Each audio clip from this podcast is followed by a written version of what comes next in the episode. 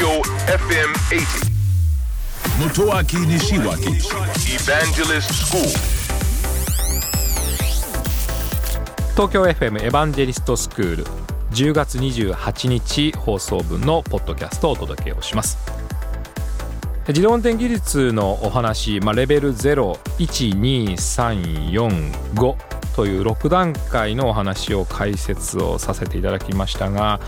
まあ、その自動車の進化以外にも私たちの将来の交通網、まあ、交通を司る部分というのは大きく大きく変化をしてきています。私が一番肌に感じているのは、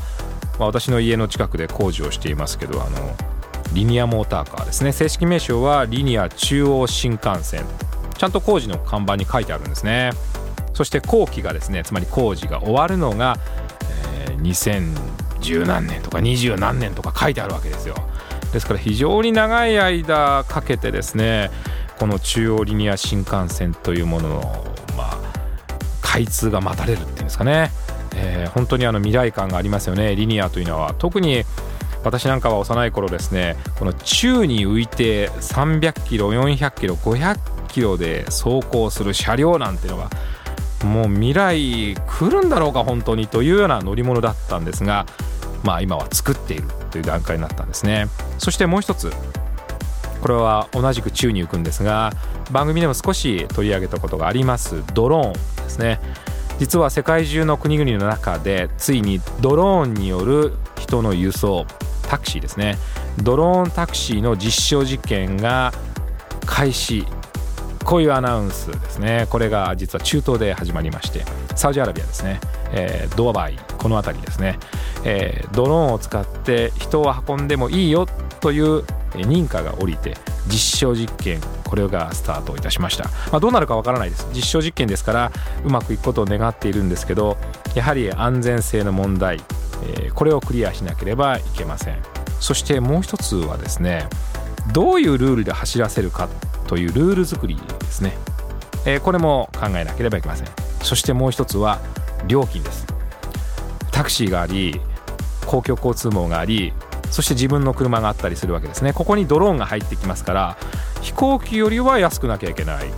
うん、でもタクシーよりはじゃあどうするのかということですね。ですから料金設定をどうするかというさまざ、まな面からの社会実験や実証実験が行われているんですね。え将来はですね土の中地上そして空にですねさまざまな乗り物が安全にまあ入り乱れているというそういう世界が来るといいですね。東京 FM エヴァンジェリストスクールは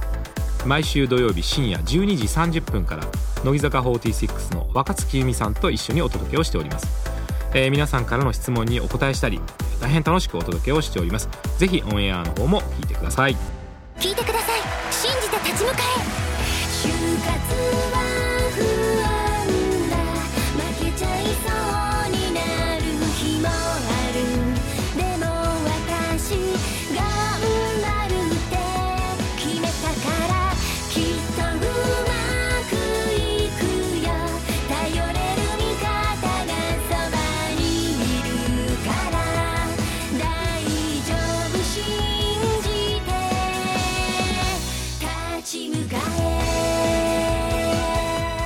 就活で使える情報はきっとあなたの自信になる。日本経済新聞電子版。